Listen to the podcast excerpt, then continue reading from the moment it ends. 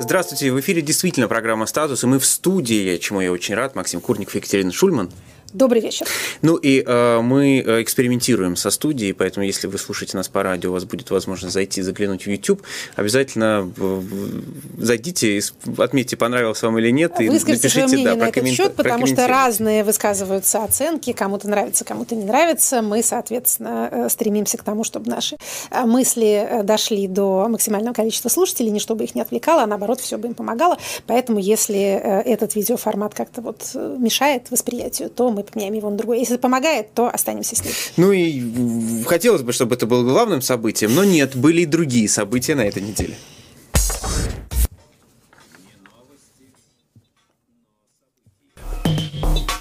Да, довольно много у нас всего происходит. Из этого потока новостей нам с вами необходимо вычленить то, что действительно не просто привлекает внимание, но и имеет последствия.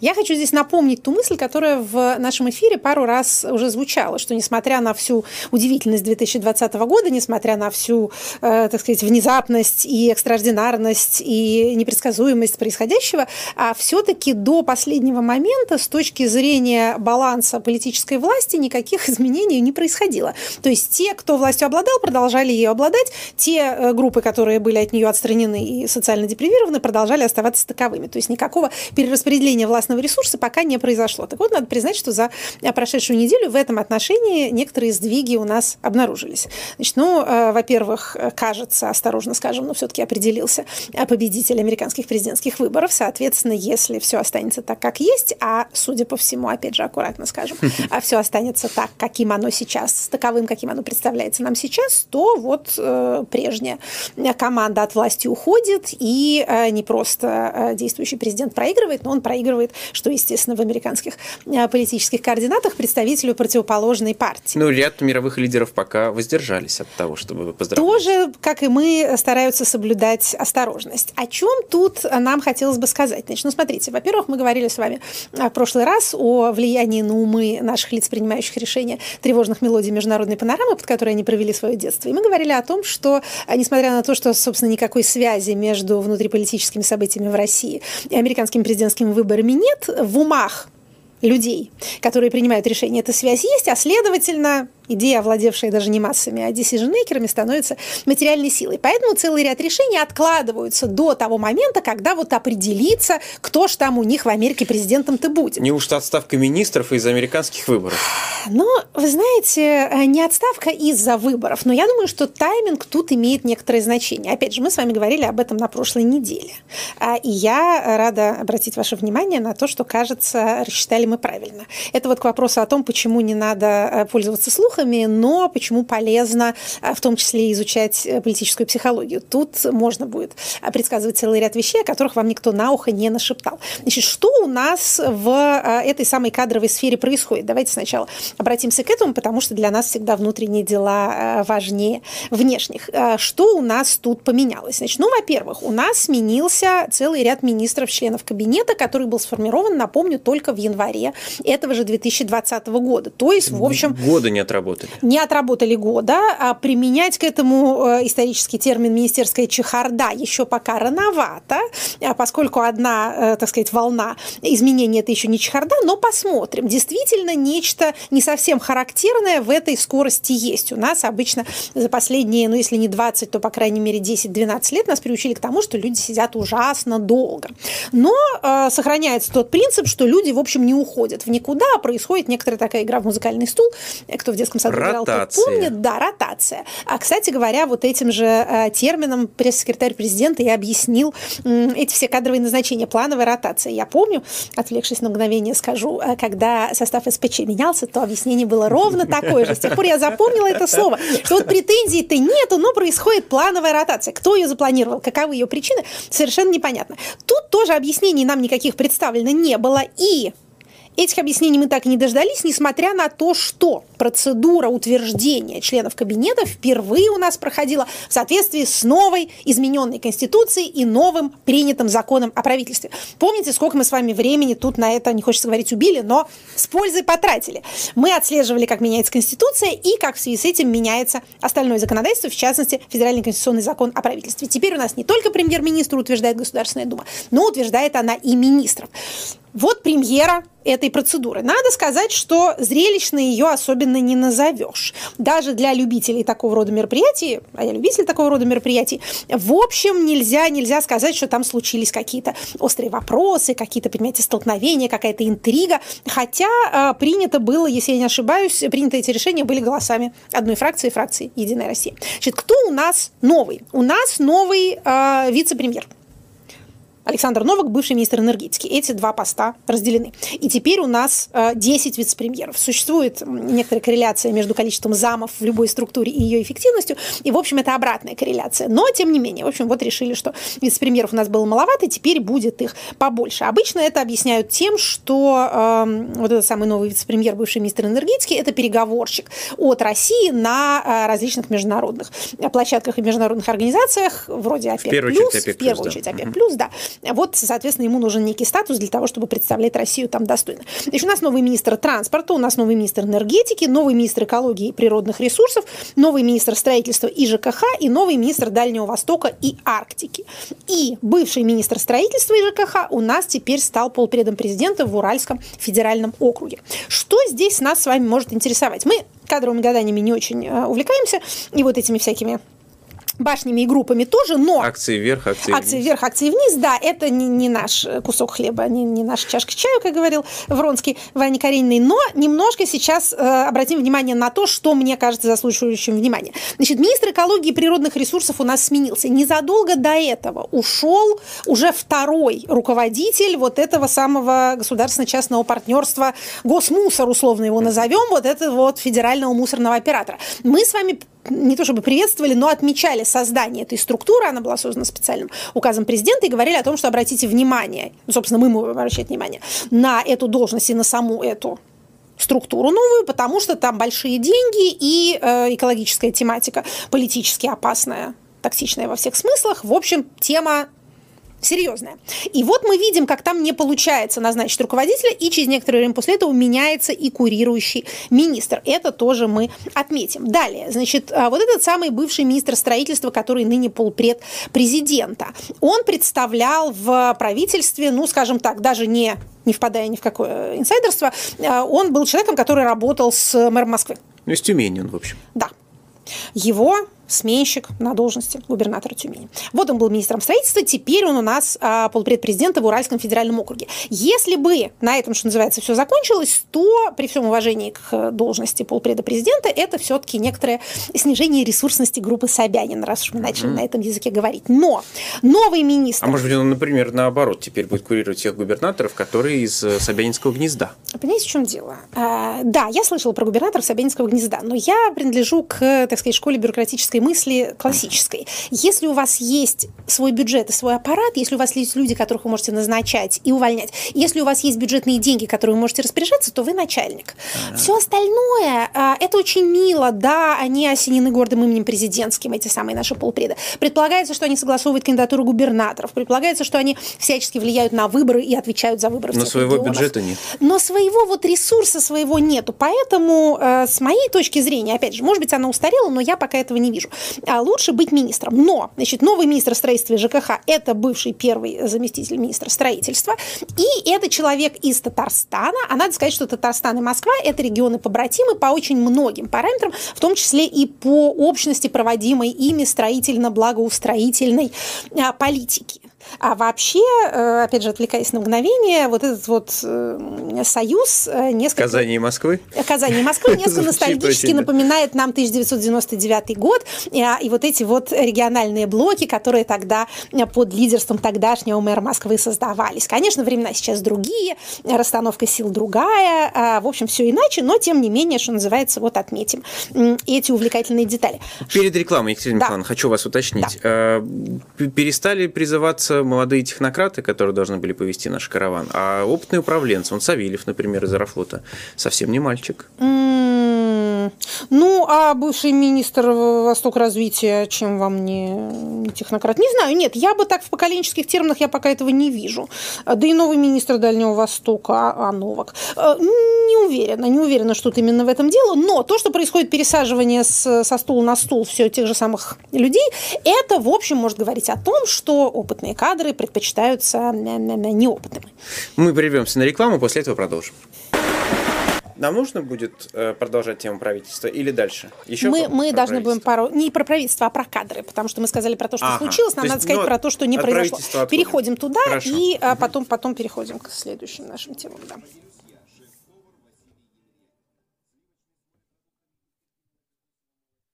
Ну, вот спрошу вас пока на рекламе. Да. Министр ЖКХ – это креатура Хуснулина и имени Ханова?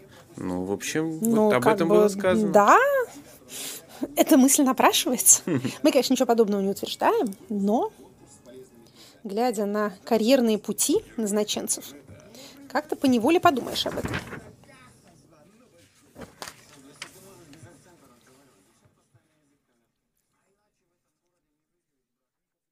В рекламе нам рассказывали про какую-то еду, что довольно жестоко по отношению к людям, работающим в эфире. Чем давно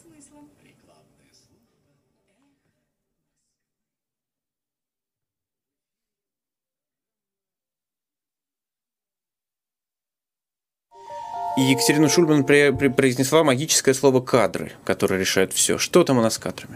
А мы сказали о тех назначениях, которые состоялись. Пару слов скажем о тех, которые могут состояться. Тут тоже мы ни в коем случае не питаемся никакими слухами и никакой инсайдерской информацией, но нельзя не видеть, что, например, публичная активность Сергея Нарышкина, человека, занимающего эту должность, который не предполагает публичной активности, привлекает к себе внимание. Служба внешней разведки. Служба внешней разведки, да, для тех, кто не знает. Впрочем, он занимал э, несколько лет и политическую, и публичную должность спикера Государственной Думы. Он был председателем а, Нижней Палаты в течение шестого созыва, поэтому если вдруг вдруг если а он займет опять какую-то публичную политическую должность, то это может быть не так удивительно, как может показаться. А есть какие-то смутные разговоры по поводу ФАС и его главы, который ветеран государственной службы с 2004 года занимает свою должность, но это вот уже основано на каких-то туманных разговорах, поэтому этим мы особенно не увлекаемся. Мы помним также, что у нас с вами есть несколько должностей, занимаемых людьми, которым исполнилось 70 лет, mm. что, в принципе, делает их потенциально тоже участниками этих розыгрышей, а, этих кадровых пассианцев. Это Верховный суд, это Конституционный суд и это Совет Федерации. Интересная должность. Да, да.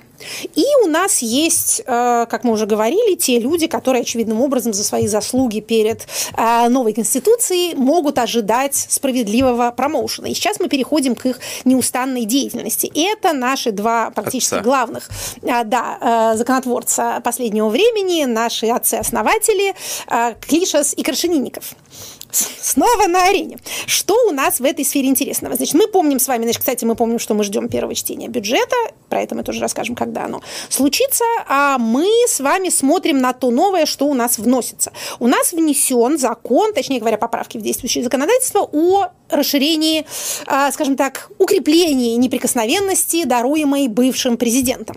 У нас есть уже а, тот закон, который действующий и который, в общем, а, называется он о гарантиях президенту, прекратившему исполнение своих полномочий членам его семьи, который и без того делает процедуру снятия этой неприкосновенности чрезвычайно сложной. Что поменялось с точки зрения юридической техники? Что сделано? Сделано следующее. Произошел вот сейчас, вот этим законопроектом, который готовится в Думе к первому чтению, произошел перенос процедуры импичмента в процедуру заведения уголовного либо административного дела против бывшего президента. Теперь эти гарантии, которые ранее распространялись на действия, совершенные в период президентства, то есть, смотрите, уходит президент в отставку, приходит новый и говорит, мой предшественник, пока был президентом, наделал страшных преступлений, давайте это расследуем. И дальше начинается, запускается этот юридический процесс. Это одна процедура. А теперь говорится о том, что даже после ухода с должности, если бывший президент, ну, у нас был Дмитрий Анатольевич Медведев, да. 4 года был президентом, теперь всю свою жизнь, что бы он ни делал. Его не будут судить. Его не будут судить, он не может быть подвергнут также э, личному Допросом, досмотру, да. допросу, обыску, это же распространяется на его жилье, транспортные средства, и документы, и багаж, переписка. В общем, никак к нему э, нельзя э, прикоснуться. Не яхта Фатини. Никакой Фатинию вообще даже зайти на нее нельзя с какой-нибудь нехорошей целью. А, значит, Для того, чтобы это сделать, необходимо провести процедуру, аналогичную процедуре импичмента, в которой участвуют две трети Государственной Думы, две трети Совет Федерации, а также Верховные и Конституционные суды. Так что бывшие президенты могут переходить дорогу на красный свет, ничего не опасаясь. Обычно в этом месте прибавляется следующий комментарий, что если, э, так сказать, трансфер власти проходит от одного человека к нему же самому или к его лояльному преемнику, такие гарантии не нужны. А если транзит власти происходит иначе, то они бесполезны. Ну, как вам сказать, а чаще происходит нечто промежуточное. Редко кого свергают революционным путем, если вы не в Киргизии и не на Украине, а у нас все-таки другой тип политического устройства. Но довольно часто преемник действительно через некоторое время начинает задумываться над тем, не перевалить ли ему часть ответственности на своего предшественника. И в этом смысле письменные гарантии и такая длинная процедура могут эти мысли. Охладить. Как-то охладить. Поэтому я бы не называла такого рода, э, так сказать, починки законодательства совсем уж бесполезными, о чем часто приходится слышать. И еще одна законодательная инновация, на которую нельзя не обратить внимание. У нас появился закон о первой федеральной территории – премьера действительно правовой новеллы, того, чего не было ни в каком виде ранее в нашем законодательстве. Звезда Сириус у нас на доске как раз символизирует Тут не это просто так. Я надеюсь, что все наши зрители достаточно грамотны, чтобы звезду Сириус определить буквально по схематичному изображению, но если нет, то вот мы вам об этом рассказали. Итак, той же самой парой наших конституционалистов внесен закон, проект закона о федеральной территории Сириус. Что это такое? О федеральных территориях мы с вами говорили в этом эфире несколько раз. Они появились у нас в новой Конституции, были просто названы, но не объяснены. Некоторые объяснения по этому поводу появились в законе о Госсовете, как ни странно, хотя закон о Госсовете прямого отношения к проблеме федеральных территорий не имеет. Когда эта инициатива только появлялась в рамках рабочей группы по поправкам Конституции, говорилось о том, что это могут быть ОПТ, например, особо охраняемые природные территории, ну, скажем, Байкал, а может быть, например, Арктика, а может быть, опять же, как мы тут с вами рассуждали, может, это Москва будет, скажем, федеральной территорией. Так вот, а, что нам показывает эта самая премьера? Сириус – это то, что называлось при советской власти наукоград. Он расположен возле города Сочи и имеет, что, кстати, интересно, общую границу с Республикой Абхазия. Mm. Да. Это такой кусок территории. В приложении к э, законопроекту вы можете видеть картиночку, рисуночек, очень схематичный, просто нарисованный от руки такой многоугольничек, который, однако, демонстрирует вам, что это будет такое. А создано это нечто с целью повышения инвестиционной привлекательности, сохранения олимпийского, социального, спортивного, культурного и природного наследия, создания благоприятных условий для развития талантов и реализации иных приоритетов политики Российской Федерации. Сириус – это некоторая комбинация из школы для талантливых детей, вот действительно а, какого-то наукограда, в котором, как предполагается, будут происходить а, всякие научные разработки, и части спортивной инфраструктуры, которая осталась от Сочинской Олимпиады 2014 э, года. Это такой, э, так сказать, э, действительно проект игрушечка, как говорят, дорогой по ряду причин президенту Российской Федерации. Вот он получил статус. Что теперь там будет? Там будет, ну, собственно, отдельный бюджет – отдельные органы управления, там будет некий не совет. Не просто отдельный, а никому не подчиняющийся. Никому не подчиняющийся, кроме федерального центра. При этом там будет местное самоуправление и всякое гражданское вовлечение в принятие решений. Это в проекте закона написано. Там будет совет, который частично избирается гражданами, частично назначается президентом и правительством. Будет глава федеральной территории, который, который избирается этим советом по представлению президента Российской Федерации. Екатерина Михайловна, а у, у кого откусили? У Краснодарского края? У Краснодарского края. А он имеет право как-то так сказать, ребята, а как же, а налоги, которые там платились нам раньше? А все вот это вот имущество, да. да. Более того, в проекте закона написано, что на территории этого самого Сириуса будет действовать особый порядок по целому ряду направлений от э, значит, биополитики до медицинской, производства лекарств и что-то там еще такого, особый налоговый режим. В общем, все будет исключительно особое. С точки зрения политологической, такие штуки действительно любимые разнообразными автократиями с модернизационными амбициями. Называется это pockets of effectivity, карманы эффективности. Когда у вас есть вот некая недемократия, которая при этом хочет у себя завести какую-то такую территорию ускоренного роста, то, ну, на предыдущем историческом витке она шарашку устраивала, на последующем, когда стало понятно, что шарашками как-то уже не особенно достигнешь нужной цели, устраиваются вот такого рода особые зоны. То есть что предполагается? Предполагается, что там не будет там ходить прокуратура и хватать за руку всех этих инноваторов. Там не будет там управления Э до такой степени, так сказать, сказать, глушить всякую творческую мысль. Там будет как бы посвободнее, но за забором, и там будут происходить полезные родине открытия. Предыдущий опыт такого рода – это, конечно же, Сколково, то слово, которое, имя, которое возникает по но неволе, тогда не когда было это читаешь. особой федеральной территории, такого Тогда понятия не было законного статуса, хотя был и есть, собственно, закон о Сколково, и были поправки в этот закон, которые являются примером уникального э, случая в истории нашего законотворчества, а именно наложение президентского вето на закон, принятый двумя палатами. Это произошло в 2012 году.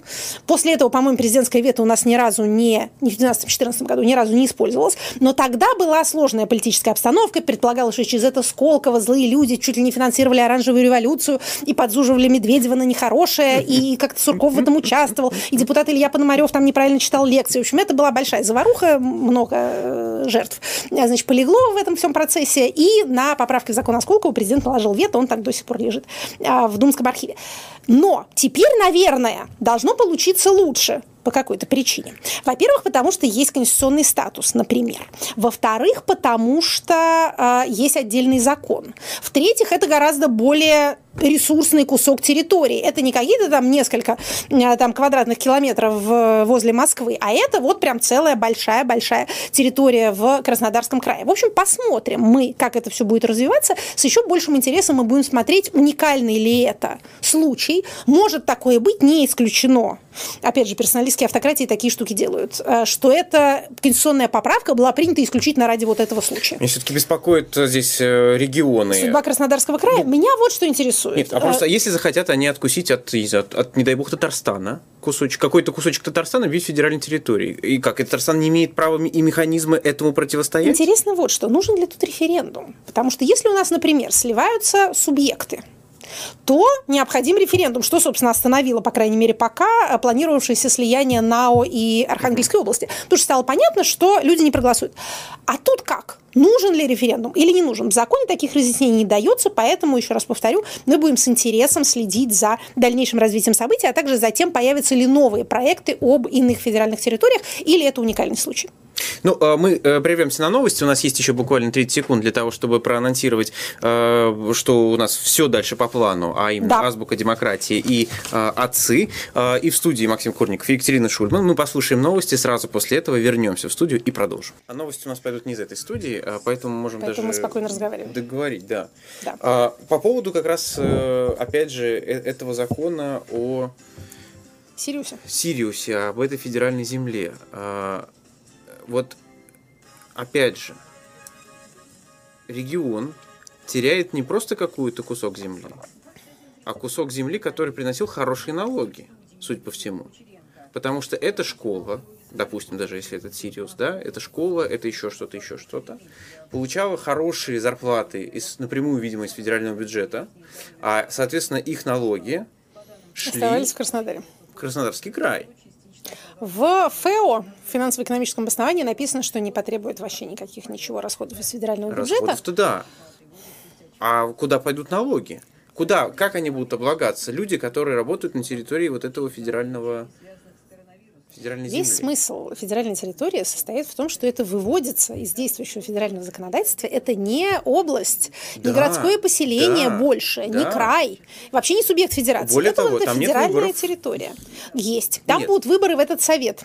А вот этот самый совет федеральной территории, а, там в нем типа 20 э, членов, или 25, из них 15 избираются прямыми выборами по образцу, как там написано, выборов в Государственную Думу ты, ё. То есть там как бы, как, как бы этих самых одномандатничков. Они будут выбирать практически своих. Но будет... Э... Я не очень поняла, будет ли там как-то по партийным спискам или только по одномандатным округам от партии или будут выдвигаться вот, или как-то иначе. непонятно пока. Пока непонятно, да. А там очень длинный список в приложении к закону тех законов, которые должны быть изменены с тем, чтобы его имплементировать. То есть это, конечно, работушка. Работа. И все это ради... Вы знаете, я э, просто начал вспоминать, какие есть примеры. Э, ну, во-первых, в принципе, у нас есть некоторые регионы, куда как раз президент предлагает кандидатуру и законодательное собрание э, или есть другой такое, парламент да. Э, согласовывает, не согласовывает. И так было какое-то время во всех регионах, да, а потом до 2012 года, да. А у нас есть, знаете, уникальный, э, уникальный э, мэр, который назначается указом двух глав государств. Боже мой, кто же это? России и Казахстана. Мэр Байконура. Прелесть какая. Представляете, да, он, он он не выбирается никем. Угу. Он напрямую по договору, он выбирается двумя президентами. Они согласовывают между собой угу. кандидатуру, и под его э, назначением две угу. подписи президента России, президента Казахстана. Угу. Интересно. А Байконур это какая-то такая общая территория? А Байконур формально, ну, это же находится на территории Казахстана, при этом в аренде у России до там какого-то года, 2050, по-моему. Вот смотрите, тут такой вопрос, Екатерина. Допустим, я отдыхаю на этой территории каждый год. Теперь там будет этот Сириус. Смогу ли я там отдыхать? Или это будет закрытая территория? Нет ответа, Екатерина. Нет ответа пока. Никакого ответа нет. Значит, я могу посоветовать читать проект закона. Он вывешен в открытом доступе в Думской базе. А, он длиной в 56 страниц значит, э, он полон отсылочными нормами и действительно описаниями довольно общего характера, но тем не менее основная идея вынесения за пределы российской юрисдикции, она, в общем, там достаточно очевидна. Распространяется ли неприкосновенность президентов на деятельность до вступления в должность по этому закону? Значит, она пожизненна, а вот до вступления в должность хороший вопрос. Я так понимаю, что да. Похоже, что да. Похоже, что да. То есть она является э, бессрочной. Вообще Клишес объяснял необходимость этой всей э, поправки э, тем, что теперь нет временных ограничений в Конституции неприкосновенности президента. Как и обещали, начинаем со следующей рубрики «Азбука демократии». Так. Буква Х так, продолжает да. нам поставлять, Хью. да, Хью, а, поставлять нам увлекательные термины. А, мы в самом начале нашей программы говорили о, опять же, еще раз повторюсь, о мышлении, сформированном международной панорамой. И термин наш сегодня, а, точнее, объяснение этого термина, призваны несколько детализировать вот этот самый специфический тип мышления, который продолжает оказывать значительное влияние на нашу жизнь. Поговорим мы сегодня о холодной войне. Может быть, с точки зрения э, алфавитного порядка это не совсем честно, да, это должно было быть на букву В, но неважно. Тут главное слово, конечно, холодное, Хотя слово «война» тоже имеет значение. Начнем мы с происхождения термина, как мы с вами это обычно делаем. Вопреки тому, что обычно думают, это не было сказано Черчиллем во время его фултоновской речи. Он тогда сказал про железный занавес. Вот Iron Curtain – это он. А, а Cold War – это не он. Судя по всему, а, первый употребивший это а, был писатель Джордж Оруэлл, Человек, придумавший многое. Многое, да. Человек, придумавший большого брата. А, вот, а также написавший одну из самых жутких антиутопий в истории мировой литературы. Никто так не любит, как англичане, воображать установление фашистской диктатуры у себя на земле. Они прям как-то помешаны на этой теме. Так вот, а, значит, в 1945 году как раз а, он в одном из своих эссе употребил этот самый термин «холодная война». Он подразумевал не совсем то, что потом стало подразумеваться под этим термином, он подразумевал следующее, что если существует теперь атомное оружие, то есть существует постоянный и при этом потен как бы непобедимый противник, от которого нельзя избавиться, которого нельзя победить, то и война становится перманентной. То есть тут холодная война обозначала скорее, как я понимаю, замороженная война, вот такая постоянная.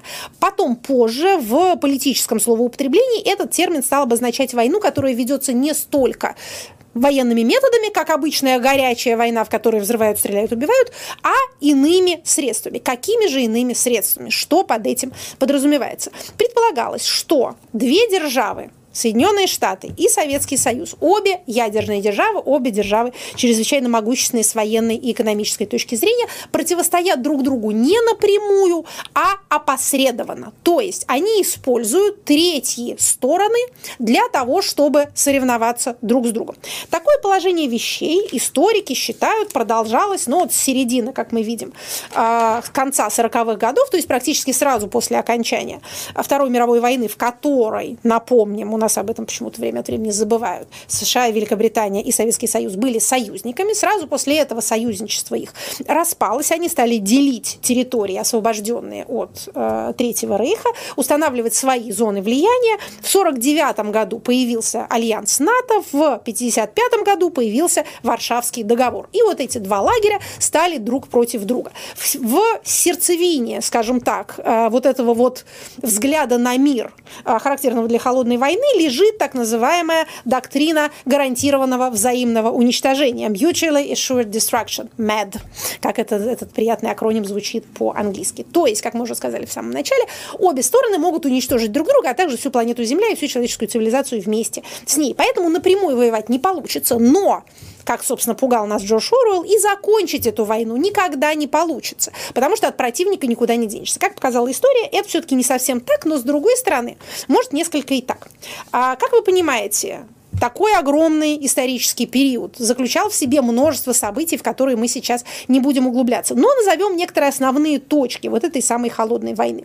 Это блокада Берлина 48-49 год, это Корейская война 50-53, это Суэцкий кризис, это кризис на Кубе 62 года, после которого, надо сказать, что произошло некоторое, скажем так, смягчение этих взаимных позиций, наступила небольшая оттепель, в том числе и в международных отношениях, которая, конечно, оттепель это была весьма условная, потому что в нее э, уместилась Вьетнамская война, в которой тоже так или иначе участвовали обе стороны, но закончилась вся эта красота с, э, значит, 79 годом, входом советских войск в Афганистан. Далее начался период, который часто считается периодом эскалации, когда Соединенные Штаты усилили давление на Советский Союз, и, опять же, когда этого предполагалось, закончилось это все серией бархатных, большей частью бескровных революций в Восточной Европе, следовательно, потери влияния Советского Союза на этих своих сателлитов, и потом перестройка гласности в самом Советском Союзе,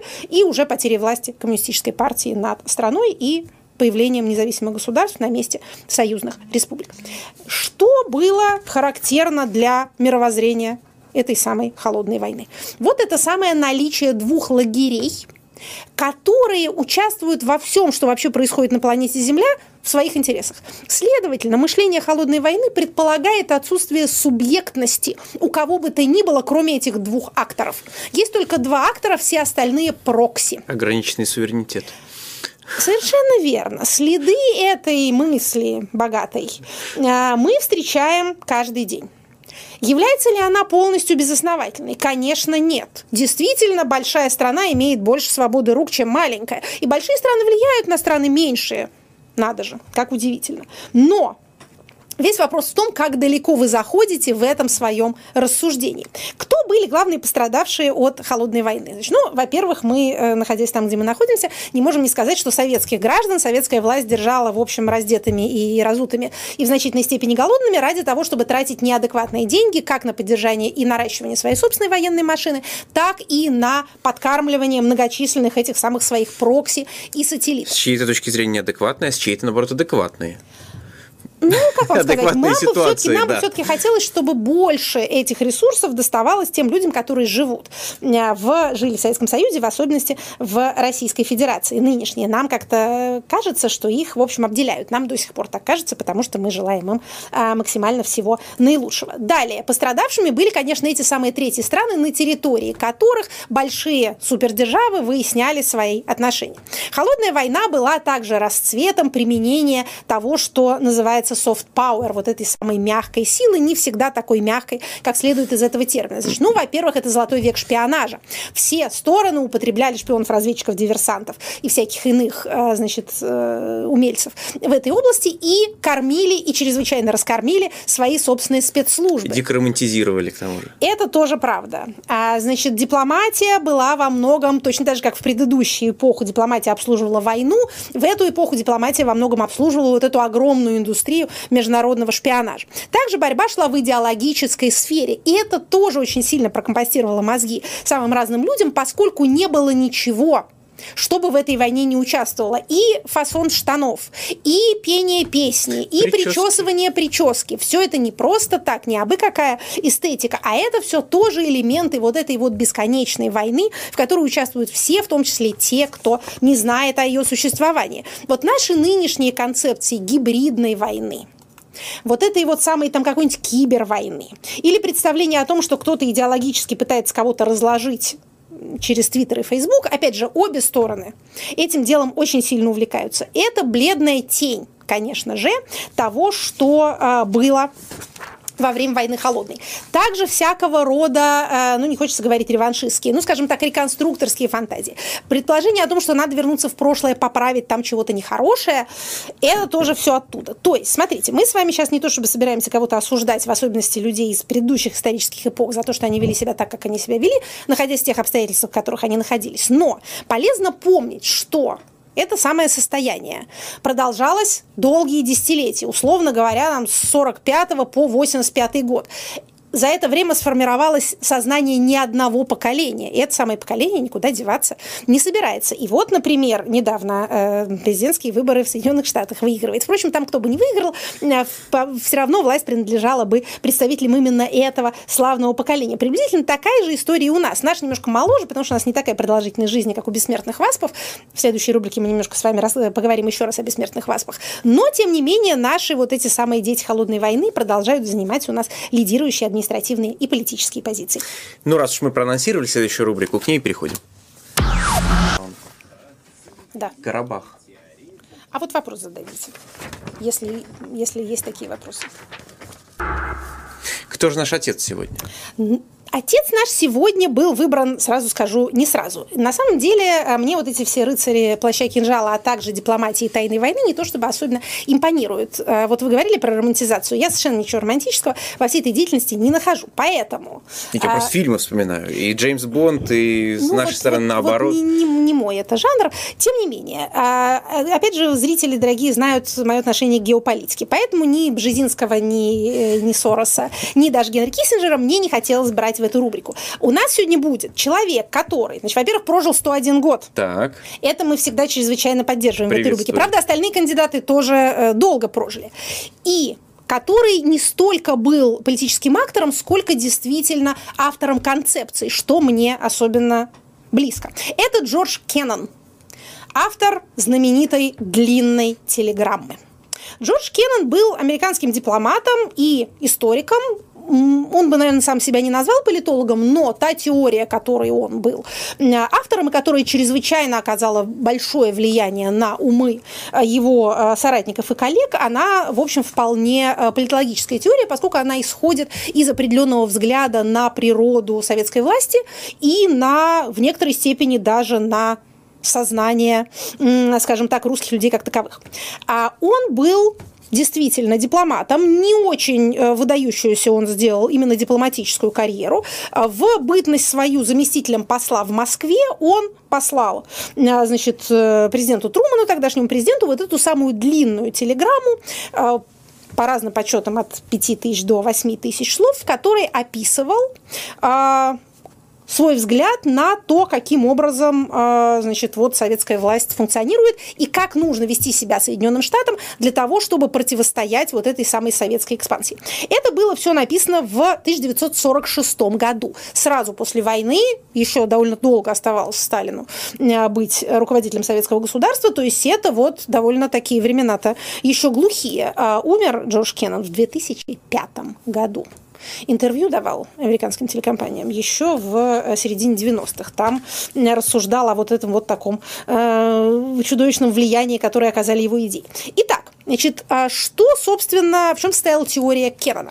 Он является автором так называемой доктрины сдерживания – Значит, говорил он следующее. Советская власть экспансионистка по своей природе. Она основана на идее мировой революции, поэтому не продвигаясь вперед, она не может существовать. Кроме того, а, вот этот вот постоянный экспансионизм, или, по крайней мере, разговоры о нем являются а, объяснением и оправданием, а, ну, в общем, той политики, которую советская власть проводит в отношении своих собственных граждан, тех жертв, которых она требует, те жестокости, которые, как изящно написал Кеннон, она не смеет не совершать.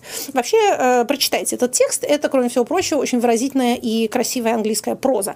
Хорошо писали раньше дипломаты, особенно сейчас, когда вот этим вот в этом канцелярите бесконечном, причем на обоих языках, и на русском, и на английском, э, читаешь, э, вот, вот закапываешься в, это, в эти тексты, составленные из слов ничего не обозначающих. Конечно, очень освежающе почитать, как э, писали люди, которых еще учили несколько иначе. Итак, советская власть будет расширяться, будет эту свою мировую революцию, если не всячески проводить, то, по крайней мере, говорить об этом, потому что иначе она не может удержаться.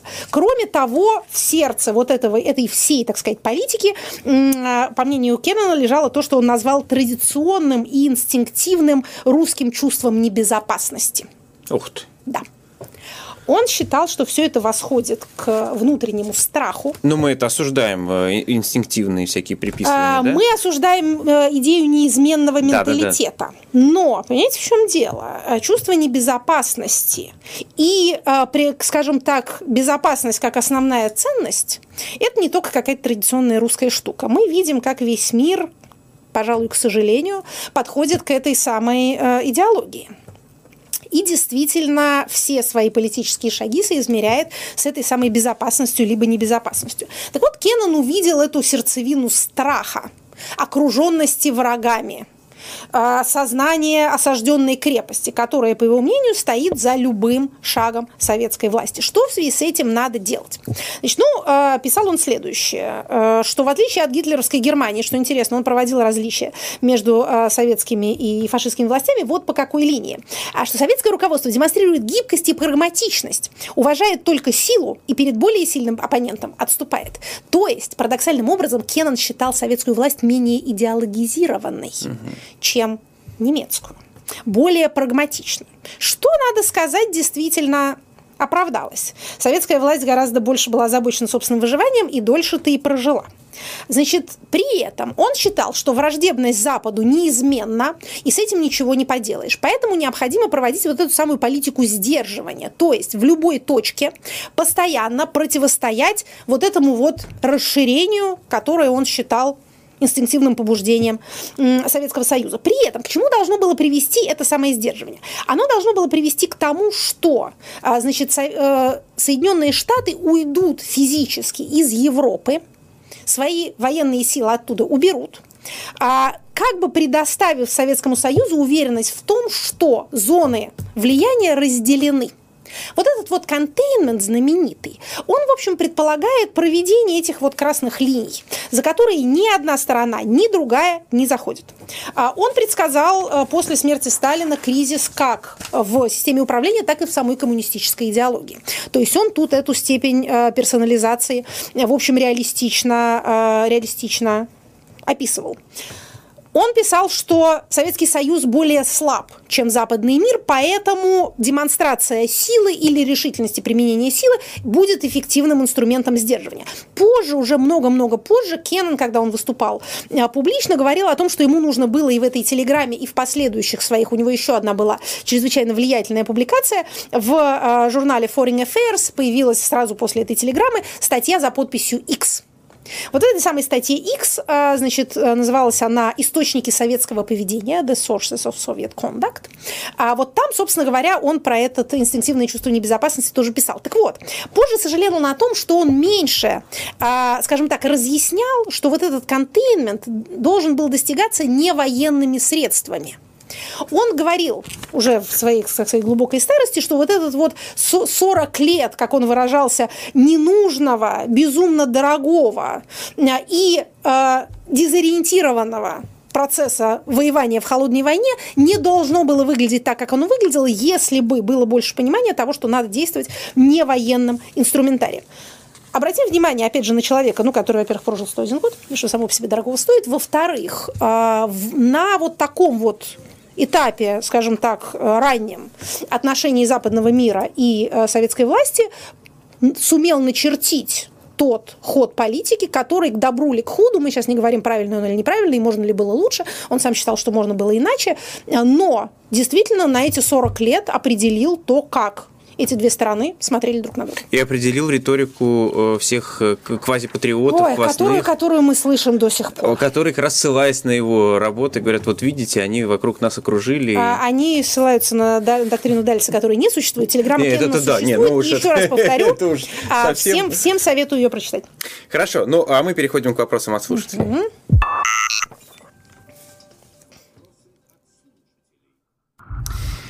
Ярослав Шинкаренко спрашивает вас. Сегодня... Постоянный задаватель вопросов. Я начинаю запоминать эту фамилию. Сегодня Андрей Воробьев уклончиво отвечал Алексею Венедиктову про объединение Москвы и области. Насколько такое объединение необходимо и вероятно? Лично вы за или против? Вообще, укрупнение регионов – хорошая тема. Эта тема, она время от времени возникает. Э, с назначением нового полпреда в, Уральный федеральный, в Уральский федеральный округ тоже появились разговоры о том, что там Тюмень сольется как-то вот со всем остальным. Ну, что вам сказать. Э, волна очевидных поглощений уже прошла. Матрешечные субъекты перестали быть таковыми. В чем э, смысл объединения территорий, мне мало понятно. Экономисты наши говорят, что по итогам этих объединений вот те малые территории, которые потеряли свою субъектность и вошли в состав более большой, не получили никаких экономических экономических преимуществ. Они не демонстрируют экономический рост. На это, правда, нам скажут, а кто его демонстрирует? Да. А кто не пьет? Скажи, я жду. А, вот. И, в общем, убыток населения тоже у них наблюдается. Но, правда, он и у других наблюдается тоже. Обычно вот эти самые автономные округа, они очень против того, чтобы быть поглощенными. Это понятно. Гораздо лучше быть собственным субъектом федерации, а, иметь свою строчку в бюджете, а не зависеть от столицы, еще одной столицы, через которую ты будешь получать финансирование. Москва и Московская область немножко другая история тут оба это мега-регионы и очень богатые, что один, один сверхбогатый, другой просто очень богатый. А, поэтому их объединение, ну, вы знаете, является несколько рискованным вот с какой точки зрения. Мэр Москвы и так чрезвычайно весомая политическая фигура. Мы тут с вами вспоминали 99-й год. Другие люди тоже могут что-нибудь вспоминать в этом роде. А представьте себе теперь вот этого самого э, президента Московии. Если это будет объединенный регион, он будет огромный. В одной Москве проживает 10% всех э, избирателей, только избирателей Российской Федерации. Какая это часть ВВП, смотрите сами. Какая это часть э, вообще всего того, что делается и производится, и всех налогов, которые платятся во всей стране. Ну, в общем, образуется довольно самодостаточный регион, которому остальная Россия, в общем, непонятно нужна. зачем нужна. Ну, а также, а еще да. Тюмень. Да, вот, вот еще Тюмень может сама существовать, да. И вот это вот самая э, Великая Московия. Нужно ли федеральному центру создавать ту ситуацию, в которой обнаружил себя Советский Союз э, во время конфликта с Российской Советской Федеративной uh-huh. Социалистической Республикой. Вот зададимся этим вопросом, прежде чем предсказывать эти самые слияния. А следующий вопрос. Екатерина Михайловна, на недавнем выступлении вы сказали, что на выборах все должны участвовать в обсуждении решения, но совсем не обязательно в его принятии. То есть вы скорее поощряете наличие выборщиков? Почему эта система далеко не идеально работает в США и нужны ли выборщики на президентских выборах в России? Ничего подобного я не говорила. Я говорила о том, что существует два типа вовлечения, демократический и авторитарный. Авторитарный тип вовлечения – это участие в реализации решений, которые приняты без граждан, а, а потом граждан приглашают их реализовывать, типа на субботник сходить. А демократический тип участия предполагает участие сначала в обсуждении решения, а потом уже в его имплементации. И это как раз способствует более устойчивому гражданскому миру и повышению доверия. Что касается второй части вопроса, что касается выборщиков, крайне своеобразная форма, исторически, э, так сказать, привившаяся в Соединенных Штатах Штатах больше нигде не дуплицируемое, больше так никто не делает. А, поэтому предоставим, а, так сказать, отцам-основателям честь этого а, политического открытия. Пока, судя по всему, это хорошо работает. В период, когда вся страна, не отрываясь, следила за подсчетом в Мичигане и Джорджии, была... Да, была Все очень... страны. Ну, наша, наша страна в особенности, действительно, это, видимо, какая-то какая проекция, потому что уж больно, особенно российский образованный класс просто был зачарован а этим самым спектаклем демократии in real time. Так вот, в это время появилось много всяких интересных картинок, в том числе карта, как выглядели бы выборщики от регионов России, если бы эта система была у нас. Ужасно интересно. Подсчеты, естественно, носят условный характер, но, опять же, посмотрите, найдите это дело в интернете, вот как бы у нас распределялись голоса выборщиков. Там, конечно, получается, что э, кандидат в президенты Российской Федерации должен был бы выиграть, э, условно говоря, Москву и Краснодар, и, в общем, больше особенно не, не беспокоиться ни о чем, потому что э, центральная Россия э, имеет, имела бы большое количество голосов, ну и дальше некоторые, ну, в общем, Но можно, можно было бы вообще... Населению, можно было бы вообще не ездить Просто по Дальнему Востоку и Сибири. В итоге Там не, не совсем не так, совсем не, не, так. не пропорционально населению. Вот если бы та же самая законодательная а, схема понятно. была бы в э,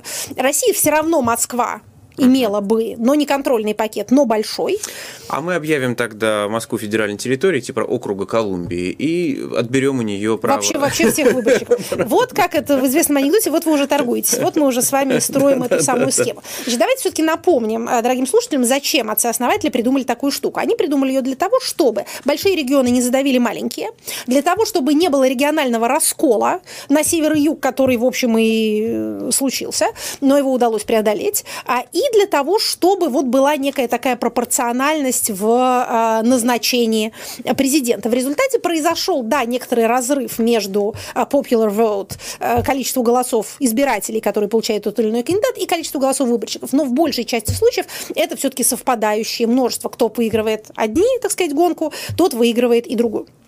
А, Екатерина Михайловна, в разговоре э, с Павлом Чиковым вы сказали, что вам симпатичная идея однократной возможности избрания на президентский срок, например, на 7 лет. Расскажите об этом подробнее. Почему такая система лучше, чем традиционная с двумя сроками?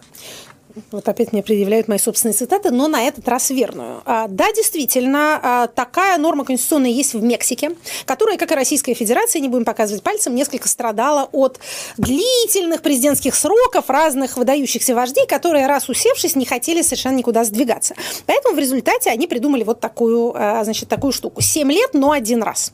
Почему мне нравится эта норма? Потому что она предотвращает всякие жульничества со словами подряд, не подряд, с перерывом без перерыва. Человек, который приходит на должность президента, понимает, что это первый и последний раз, что вот это его единственный шанс сделать то, что он считает нужным сделать, выполнить тот наказ избирателей, с которым он был избран. При этом 7 лет... И не увлекаться срок... популизмом а, лишним в конце. Ну, как вам сказать, не увлекаться популизмом. К концу срока он все равно будет думать о том, чтобы передать а, власть преемник. своей партии. Mm. Да.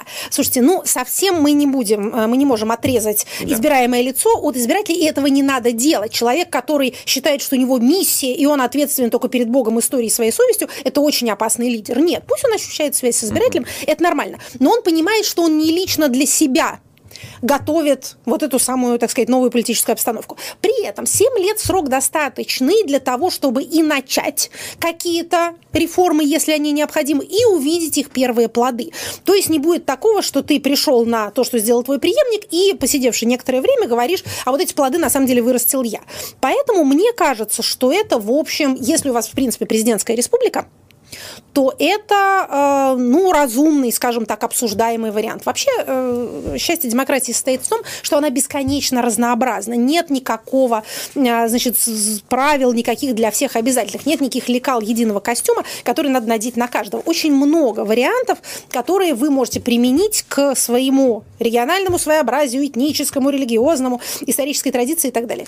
Выбирай на вкус. Екатерина Михайловна, последняя минута эфира на историческое событие подписания Э, тех соглашений, точнее не соглашений это даже, да, заявлений, которые э, вроде бы как обеспечивают мир на э, территории Карабаха. А, вы знаете, между странами, которые хотят воевать и которые остановили войну на той точке, которая, кажется, ни одной из них не признается достаточной, такого рода соглашения, говорит нам история, не то чтобы бывают очень длительными. Мы все, конечно, за то, чтобы война прекратилась. Мы с вами говорили как-то в этом эфире о том, что это война такого в духе 19-го раннего 20 века, война за территорию. Вот давайте вспомним, что одно из определяющих определяющих свойств этих войн – это очень большое количество человеческих жертв. Мы пока не знаем цифры. Когда сейчас начнется обмен, мы увидим, сколько там поубивали народу. Никто не убивает столько, сколько государственные армии. Поэтому, конечно, хотелось бы, чтобы это дело не продолжалось. Но э, такого рода замерения, они, в общем, рискованы потому, что, ну, опять же, ни одна сторона не считает их в глубине души справедливыми. Одна считает, что она не довоевала, и ей могло бы достаться больше, другая считает, что она потеряла, и надо свое вернуть. То есть, в общем, в общем возможно, ненадолго. Возможно, этот самый мир, мир в наше время время, э, как говорил Чемберлен, он, это, это наше время может быть не таким длительным, как хотелось бы. Но вдруг мы ошибаемся, вдруг, так сказать, мирные инстинкты 21 века э, преодолеют историческую традицию, и это будет надолго. Это была программа «Статус». Всем пока.